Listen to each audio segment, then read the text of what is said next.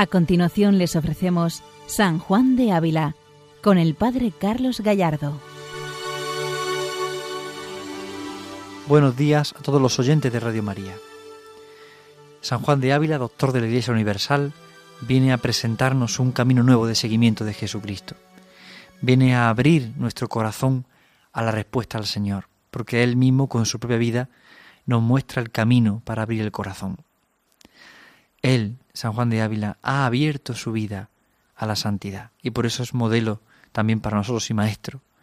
No solamente es santo, sino además maestro. Por eso era muy comúnmente conocido como el santo maestro, el maestro Ávila, porque es maestro de santidad, ha generado en sí mismo una escuela de santidad.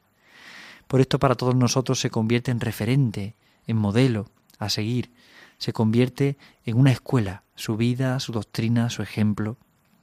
Y es bueno que entrando en sus obras descubramos el magisterio de este santo, un magisterio que nos empuja a la santidad. Ciertamente San Juan de Ávila no vive ajeno a su época, a su tiempo, a su situación geográfica, no, no vive ajeno. Todo eso influye, afecta en cómo escribe. Y de hecho eh, usa un lenguaje propio de ese siglo, siglo XVI, con todos los santos de esa época que lo tienen en común. Santa Teresa, San Juan de la Cruz, San Juan de Dios, San Ignacio de Loyola, San Francisco de Borja, San Juan de Rivera, San Tomás de Villanueva. Todos los santos de esa época, de ese siglo, escriben y tienen palabras, sugerencias, reflexiones muy parecidas. El Santo Maestro tiene la habilidad, San Juan de Ávila, de resumir esa experiencia teologal unida a la experiencia espiritual y hacerlo de una forma tan pastoral. Por esto es tan sugerente su doctrina, por esto doctor de la Iglesia, porque expresa la teología de la Iglesia, la teología más viva de la Iglesia, de la que vivimos actualmente, porque es la misma teología, la que vivimos actualmente, pero de una forma tan novedosa y a la vez tan pastoral y a la vez tan espiritual. En él no existe contradicción entre la doctrina la vivencia, la espiritualidad, no existe contradicción. Hay una unidad permanente. Esto hace valiosa, muy valiosa, la doctrina de San Juan de Ávila, porque viendo su vida y escuchando su palabra, percibimos a un maestro que nos introduce en la intimidad con Jesucristo. Y estamos ya terminando, vamos a terminar en el día de hoy la carta 74. Esta carta que San Juan de Ávila dirige a una persona religiosa. Y es la carta que mejor expresa la vivencia del misterio de Jesucristo en San Juan de Ávila. Es la carta que mejor manifiesta también el misterio de la cruz, el misterio del Calvario y cómo está unido también a la Eucaristía. En esta carta se encuentra el sentido de las llagas de Cristo, como hemos ido reflexionando. Es la descripción más exacta de lo que San Juan de Ávila ha vivido sobre el misterio de Jesucristo y por esto es una carta que nos ayuda a penetrar íntimamente en el amor del Señor, que nos ayuda a descubrir la intimidad de Jesucristo. Aquí está el punto clave de la doctrina y del ejemplo de San Juan de Ávila.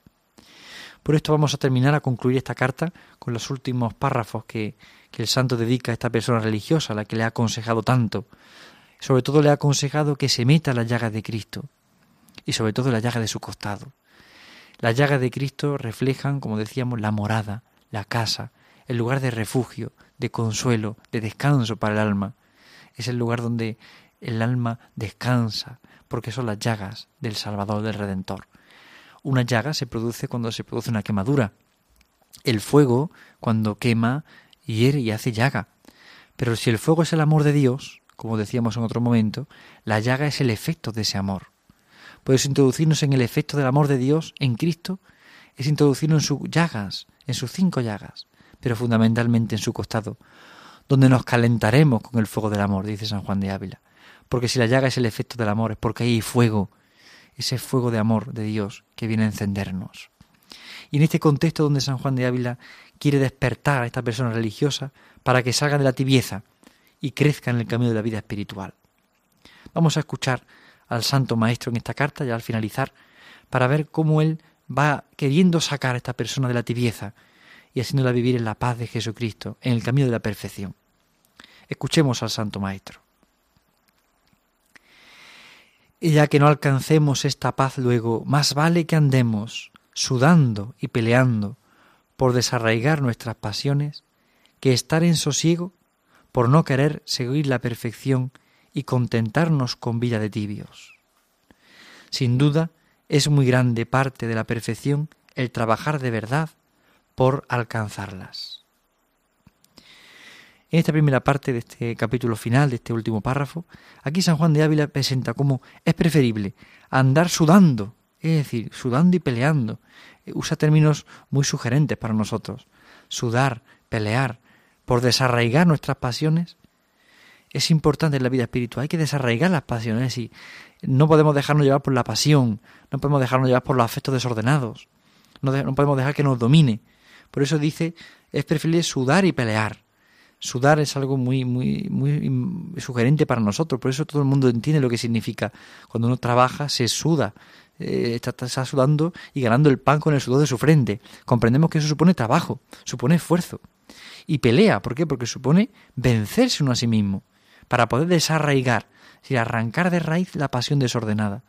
Si hay un afecto desordenado al dinero, al placer, al bienestar, a la comodidad, son pasiones que nos pierden y nos hacen perder de vista la perfección. Nos hacen vivir tibiamente, tibiamente. Por esto San Juan de Ávila eh, expresa aquí el, carácter ascético del seguimiento de Jesucristo. Ha hablado antes de la confianza, ha hablado antes del abandono, ha hablado antes de meterse en la llaga de Cristo y ahora nos hace percibir cómo también es necesario desarraigarse, es decir, luchar, sudar y luchar por alcanzar este camino de perfección, por entrar en este camino y no contentarnos con una vida de tibios. Este es el punto más importante.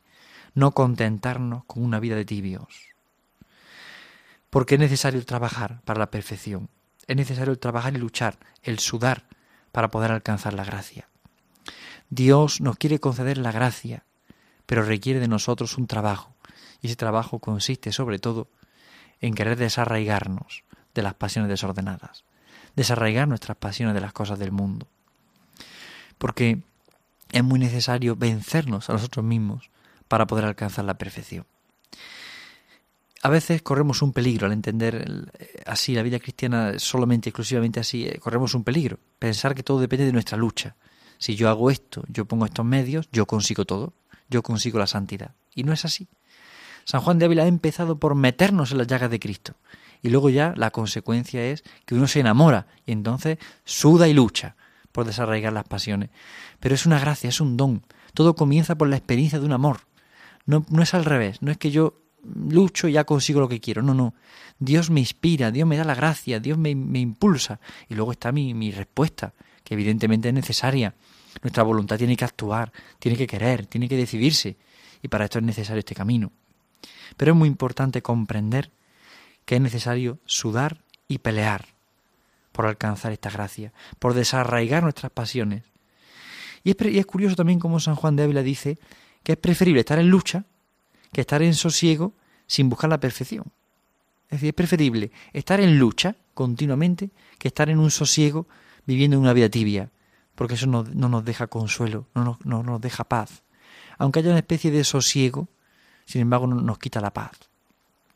Esto a nivel humano lo podemos entender, ¿Cuántas personas hay que se dejan llevar por la avaricia? Sí, tienen mucho dinero, pero no, descansan, no disfrutan de lo que tienen. ¿Por qué? Porque, porque solamente pelean por querer más, por tener más, ¿no?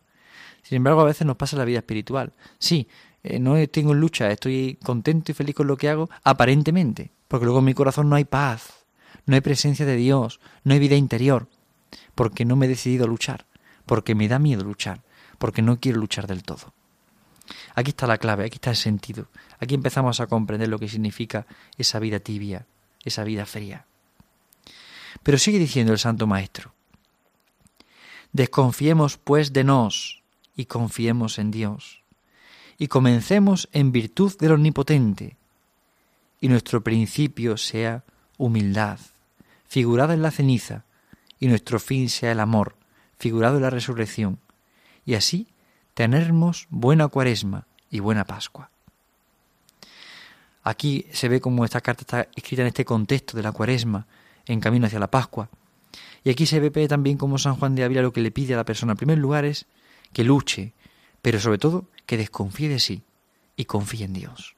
Aunque tengas que luchar, aunque tengas que poner todos tus medios, tú confía en Dios, desconfía de ti y confía en Dios. Es importante esta idea, desconfiar de nosotros para confiar en Dios. Es difícil alcanzar la confianza. Es difícil porque nos cuesta mucho confiar en Dios y abandonarnos del todo. Nos cuesta mucho, pensamos que todo depende de nosotros. En el mundo en el que vivimos, todo lo hacemos rápido y rápidamente entramos en un ordenador, pulsamos un botón y entramos en Internet. Tenemos todo, todo un mundo abierto. Tenemos un teléfono móvil, podemos llamar por teléfono, podemos pulsar un botón y tenemos toda la curiosidad cubierta. Y a veces pensamos que la vida espiritual es algo así. Yo voy y consumo experiencias religiosas rápidamente y ya con eso creo que tengo todo hecho. Y si lo hacemos así, en el fondo, ¿qué pasa? Que estamos confiando más en nosotros, en lo que yo hago, que en lo que hace Dios. Cuando vamos de retiro, por ejemplo, de ejercicios espirituales, pensamos que todo depende de lo que yo haga. Y sin embargo no es así. Requiere mucho confianza en el Señor y desconfianza de mí. Yo tengo que hacer, claro que sí. Tengo que ponerme en camino, tengo que disponerme. Pero es una acción de la gracia. Por eso desconfiar de nos y confiar en Dios. Es tan importante este punto. Porque si no, no, no vivimos así, rápidamente entramos en un, en un voluntarismo en la vida espiritual, un pelagianismo que nos diría el Papa, que está recordando mucho esta idea. Corremos este peligro a veces en la vida espiritual, pensamos que todo depende de nosotros, que todo depende de mis decisiones, de mi trabajo, de mi tarea, de lo que yo tengo que hacer, de lo que yo puedo hacer, sin darme cuenta de que todo empieza por un acontecimiento de amor. Y todo es un acontecimiento de gracia. Dios que actúa en el alma, Dios que nos llama, es que hasta la misma confesión sacramental es una acción de Dios en el alma que impulsa a la persona a arrodillarse y a pedir perdón. Es que cuando acudimos a la Eucaristía es una acción del alma, de Dios en el alma, que Dios quiere actuar en nosotros y nos mueve y provoca a nosotros una sed de Dios y un deseo de beber de esa fuente. Por eso es tan importante caer en la cuenta de este misterio, caer en la cuenta de la acción de Dios en nuestra alma. No es algo nuestro exclusivamente. Nosotros respondemos, pero es el Señor. Y aquí usa una, figuración muy curiosa San Juan de Ávila. La humildad figurada en la ceniza. Es decir, la ceniza, la penitencia, la lucha, la cesis, nos hace humildes. La humildad se figura en la ceniza. La ceniza que, por ejemplo, recibimos el miércoles de ceniza en Cuaresma, representa precisamente la humildad. Recuerda que eres polvo en polvo de convertirte. Convierte y cree en el Evangelio. Es la frase que nos dicen cuando recibimos la ceniza en Cuaresma. Esta ceniza es signo de penitencia, es signo de humildad. La penitencia nos hace humildes. En la vida espiritual hemos olvidado un poco el valor de la penitencia. Hasta en la misma iglesia, en la vida religiosa, hemos eh, arrinconado de alguna forma la penitencia. Ya pensamos que no es necesaria. Sin embargo, la necesitamos muchísimo. No es porque por la penitencia lo alcancemos todo, no sino porque la penitencia nos hace humildes y nos hace disponibles a la acción de Dios. La penitencia, la mortificación de mi voluntad, de mi entendimiento, de mi gusto, de mis caprichos, la mortificación en el cuerpo, todo eso ayuda a hacernos humildes y a disponernos para recibir la gracia de Dios. Sin esa mortificación, sin esa muerte al yo, no dejamos que Cristo viva en mí. Pensamos vivir yo y Cristo que haga lo que yo quiero. no, la penitencia nos hace humildes nos hace descubrir que tenemos que morir a nosotros mismos para que viva Jesucristo. Mortificación, muerte al yo, al yo del amor propio, al yo del egoísmo, al yo de la soberbia. Ciertamente, amor propio necesitamos todos y, es necesario. Los padres de la Iglesia hablan de la filautía y hablan de la filautía como una enfermedad espiritual, pero siempre dicen, los padres apuntan a que es necesaria una cierta filautía, es decir, un cierto amor propio, un reconocerme criatura de Dios, necesitado de Él y quererme como Dios me ha creado, como Dios me ha hecho, con mis defectos y con mis virtudes, acogiendo como soy, con mis limitaciones. Eso es necesario. Pero un amor propio desordenado es lo que provoca la enfermedad de la filautía, de la soberbia, del orgullo, de la vanidad. Y la ceniza es el signo de la humildad, que es un amor propio arrodillado ante Jesucristo. Es decir, yo me quiero como soy porque soy de Cristo y amo a Jesucristo, y aquí estoy yo sabiendo que todo viene de Él. No me desprecio a mí mismo, porque si no despreciaría la obra de Dios, pero tampoco me ensalzo más que Dios. ¿Por qué? Porque dependo de Dios radicalmente.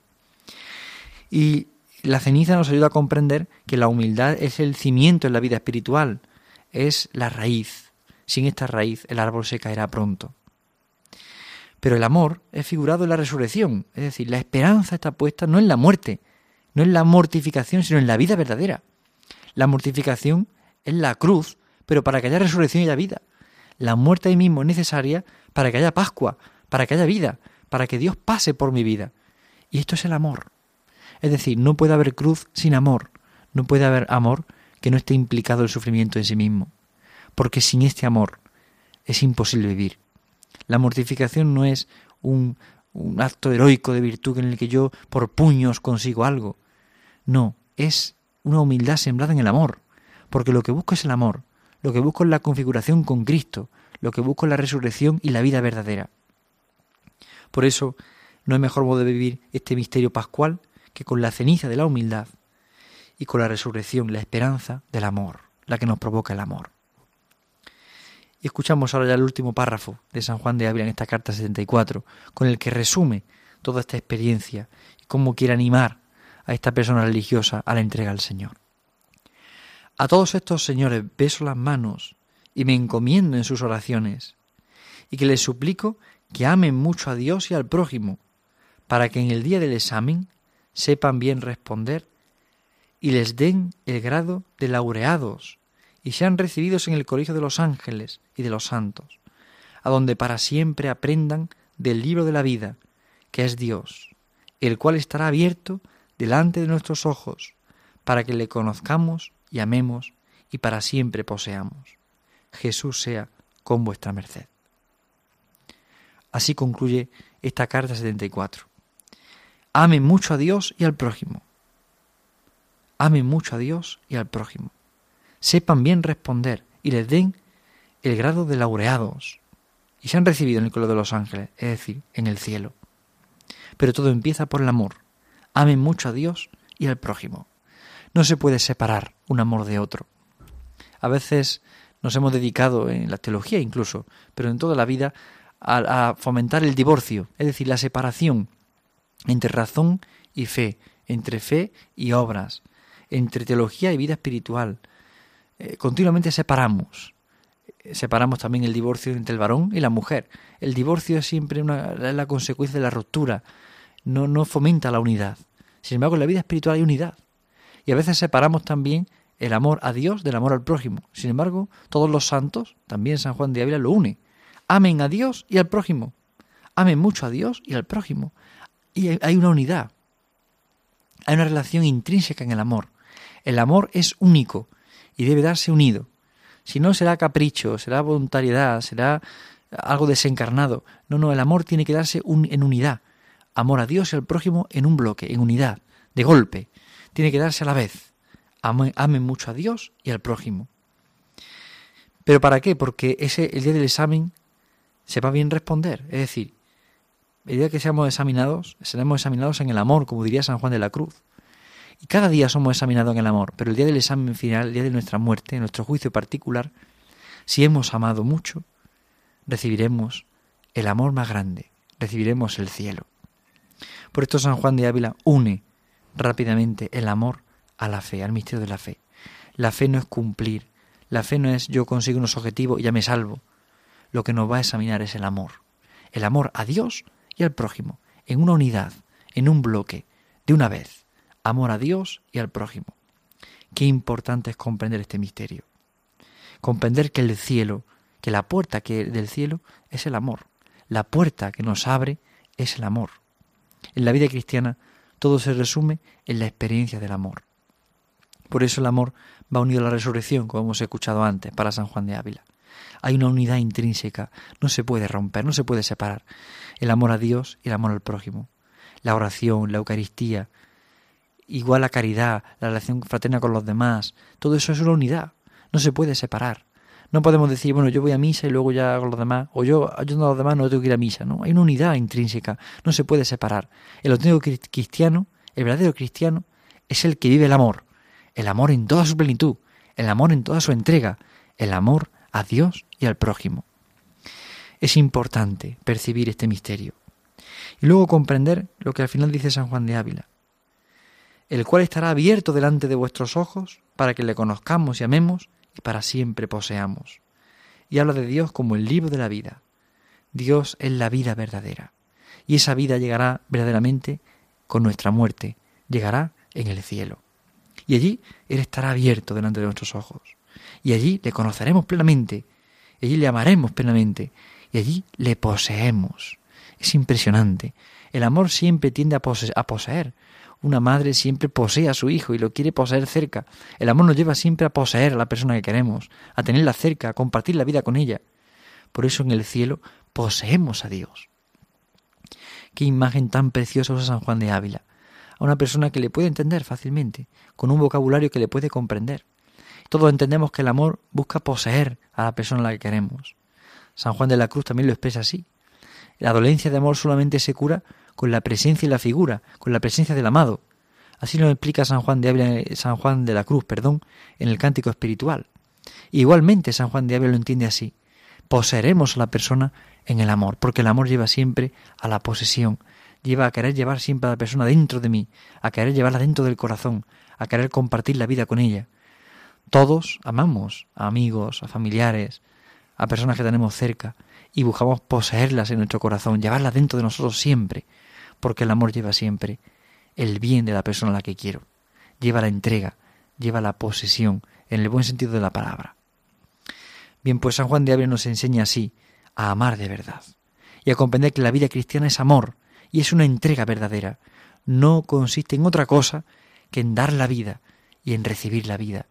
Dios es el libro de la vida, el libro que se ha abierto para que nosotros nos entreguemos, para que nosotros le amemos en plenitud, le amemos de verdad. Pidamos al Señor hoy la gracia de dejarnos conquistar por este amor, que realmente nos dejemos tocar por la presencia de Dios, por el amor de Dios en nuestra historia y en nuestra vida, que nos dejemos sorprender de verdad por Él, para que todo sea distinto con Él y en Él, porque todo será totalmente pleno y verdadero cuando vivamos en el libro de la vida, cuando vivamos en el amor de Dios. Bien, pues le pedimos también a la Virgen, nuestra Madre, que nos conceda la gracia que San Juan de Ávila nos está presentando en esta carta 74. Y demos gracias a Dios por este Santo Maestro que nos enseña este camino verdadero de la santidad. Pidamos hoy, por intercesión de la Virgen María de San Juan de Ávila, la gracia de amar plenamente, de amar a Dios y al prójimo, de amar de verdad, porque así poseeremos al mismo Dios, viviremos en el libro de la vida, viviremos en el corazón de Jesucristo. Buenos días a todos en el Señor y que Dios les bendiga. Han escuchado San Juan de Ávila, dirigido por el Padre Carlos Gallardo.